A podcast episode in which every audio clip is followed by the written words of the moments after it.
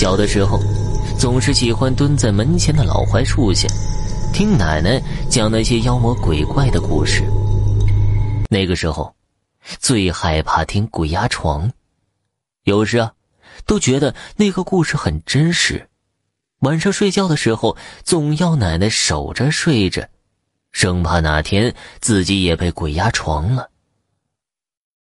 时光荏苒，一晃十多年过去了，我也离开了老家，到大城市里读了大学。有一次，和一个大学同学去了乡下玩，刚好那村里啊，有一座古庙。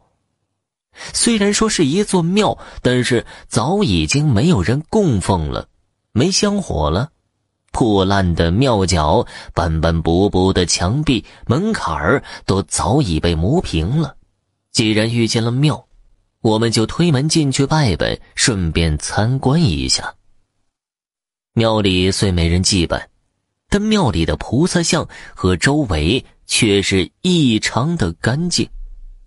最为抢眼的是啊，菩萨手里拿着的一面古铜镜子，这种镜子平时基本没见过，好像也有些年代了。同学也很好奇呀，就对着菩萨拜了拜，爬上去取下了那面镜子，准备研究研究。这一看呢，让我们大吃一惊。那镜子看似普通，细看却发现镜子边上有一颗宝石之类的东西，镜面也很是光滑，手柄好像玉做的一般。我和同学都很奇怪，一个没有人供奉的破庙里为何这么干净，还有这么一面值钱的镜子，并且这镜子一看就不是现代的东西。因为我俩都是那种爱探险的人。眼看天快黑了，也没车了，我们就打算在破庙里住宿一晚。我们在庙里随便找了点稻草铺在地上，就各自睡了。差不多凌晨一点多的时候，庙门竟然被轻轻的推开了。我睡得迷迷糊糊的，看不清进来的是什么人。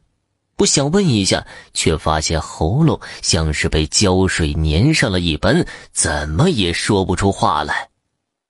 哼，你们是什么人？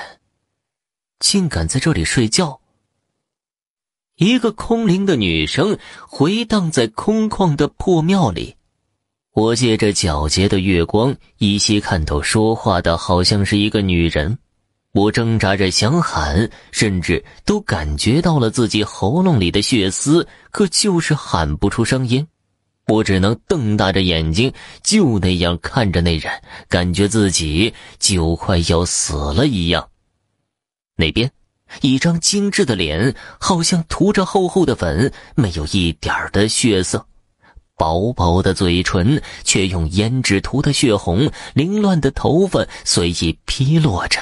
穿着一袭黑色的长袍，诡异的是，那女人的心却是一个大窟窿，还不停的往外滴着血，滴在庙里的地上，发出清脆的滴滴答答的声音。